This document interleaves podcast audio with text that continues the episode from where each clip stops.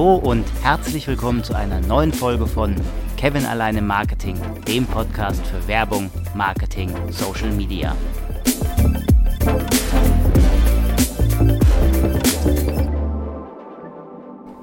Ich hatte dir letzte Woche ja versprochen, dass ich dir ein Praxisbeispiel zum FOMO-Effekt gebe, damit es etwas plastischer wird.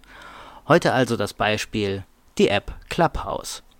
Ich hatte in einer vorherigen Folge schon mal etwas über die App Clubhouse gesagt. Heute möchte ich das Ganze nochmal tun, etwas tiefer auf die App eingehen und das Ganze mit dem FOMO-Effekt verknüpfen. Die App Clubhouse wurde Anfang des Jahres 2020 in den USA gelauncht. Angefangen unter dem Namen Talkshow wollten die Gründer Paul Davison und Rohan Seth das Podcasting vereinfachen. Als sie aber beobachteten, dass die App zu viele Funktionen bot, die sie reingepackt hatten, wurde die App verschlankt und unter neuem Namen publiziert. Anfang Januar 21 kam die App auch nach Deutschland. Und da setzt auch der Hype an. Denn Anfang 21 kam zwar die App nach Deutschland, aber nur exklusiv für iOS-Nutzer. Und das hat den FOMO-Effekt wunderbar ausgelöst, denn alle Android-Nutzer haben erstmal in die Röhre geguckt. Aber auch iOS-Nutzer waren nicht sofort dabei, denn was hat Clubhouse gemacht? Man brauchte einen Invite, man brauchte eine Einladung, um zum exklusiven Nutzerkreis zu gehören. Es war also eine ganz, ganz kleine Gruppe, die Zugriff auf die App hatte, die auch da Speaker sein konnte, die Räume aufmachen konnte, etc. Alle anderen haben in die Röhre geguckt. Auf LinkedIn haben die Leute sich mit Invites zugeschmissen, auf eBay wurden die Einladungen teilweise zu hunderte Euro verkauft. Und was ist passiert? Die Leute, die keinen Zugriff hatten, sind automatisch dem FOMO-Effekt unterlegen. Ich übrigens auch. Ich wollte unbedingt die App nutzen, ich wollte unbedingt reinschauen und ich habe in die Röhre geguckt. Ich habe nämlich ein Android-Smartphone, ich habe kein iOS und konnte dementsprechend nichts machen. Nun ist der Hype in den letzten zwei Monaten abgeebbt, aber die Gründer haben eine Android-App versprochen, die jetzt letzte Woche rausgekommen ist, auch nach Deutschland. Die Beta-Version Clubhouse für Android zu finden im Play Store. Ich habe sie mir sofort runtergeladen und dann kam natürlich das erste ja, Gefühl der Ernüchterung, weil ich habe trotzdem einen Invite gebraucht. Sie haben es noch nicht so gemacht, dass man ohne Invite das Ganze nutzen kann. Also bin ich erstmal auf mein LinkedIn-Profil und habe alle Leute gefragt, hey, woher bekomme ich jetzt eine Einladung? Ich habe sie dann auch relativ schnell bekommen, konnte somit die App nutzen, aber dann kam schon die zweite Ernüchterung. Für Android ist das noch nicht fertig. Ähm, da müssen die Entwickler einfach nochmal ran. Aber es ist schon mal schön zu sehen, die Räume, ich kann selber Räume aufmachen, ich kann selber Speaker werden, ich kann selber zuhören, machen, tun. Ich war sehr stark dem FOMO-Effekt unterlegen, aber muss sagen, mh, hm, ja, man verpasst nicht wirklich was. Also der Hype darum war wirklich, hey, du könntest was Großartiges verpassen, Speaker verpassen, Prominente verpassen, etc. Aber am Ende betteln sich da alle einfach nur durch die Gegend und wollen Reichweite kassieren. Ich muss sagen, ich bin der App unterlegen, ich bin dem FOMO-Effekt unterlegen und die Clubhouse-Gründer haben das wunderbar gemacht. Erstmal nur ein kleiner Nutzerkreis, den FOMO-Effekt ausnutzen, in den Markenkern, in den Markenaufbau stecken einen Hype auslösen und dann quasi peu à peu weitermachen.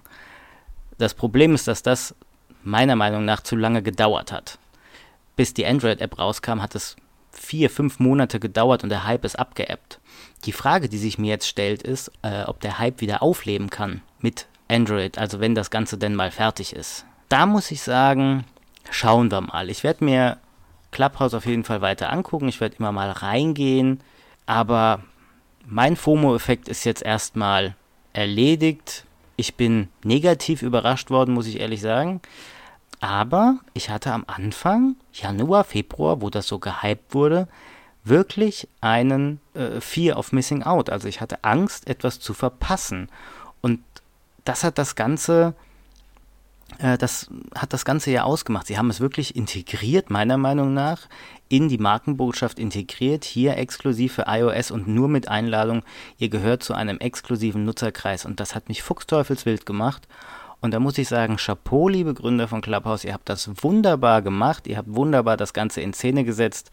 Meines Erachtens nach habt ihr nur den Fehler gemacht, ihr habt A, die Leute mit FOMO-Effekt, also die dem FOMO-Effekt unterlegen sind, zu wenig abgeholt, ihr habt sie zu wenig informiert und dann B hat die Android-App zu lange gedauert, weshalb dann der Hype abgeebbt ist. Aber wenn man es schlau macht, wenn man den FOMO-Effekt schlau nutzt, vielleicht nicht nur einbindet, sondern auch in seine komplette Markenpositionierung einbettet und nicht ausschließlich auf den FOMO-Effekt setzt, sondern ihn als Gimmick nutzt, dann kann das schon sehr, sehr, sehr gut sein, sehr, sehr gut gemacht werden und auch dementsprechend, ähm, wie soll ich sagen, genutzt werden, dass die Leute, die dem FOMO-Effekt unterlegen sind, abgeholt werden. Die Angst muss sich wirklich dann auf das Produkt konzentrieren.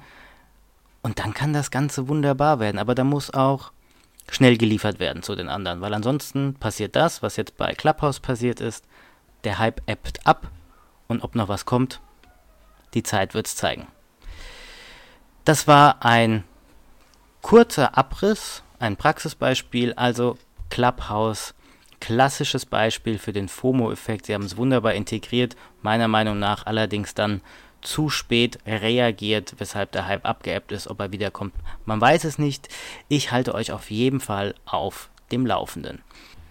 Ich hoffe, dir hat meine Folge gefallen. Lass mir gerne ein Like oder einen Kommentar da oder schreib mir unter kevinallein im Marketing at outlook.de.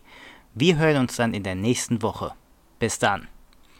PS an der Stelle, ich bin den Podcast Pionieren beigetreten. Du wirst also vor, während oder nach meiner Podcast-Episode in Zukunft Werbung hören. Das mache ich nicht nur aus Jux und Dollerei oder um Geld zu verdienen, sondern im Zuge meiner Masterthesis, denn ich will in meiner Masterthesis analysieren, ob solch eine Werbung funktioniert. Dies nur am Rande.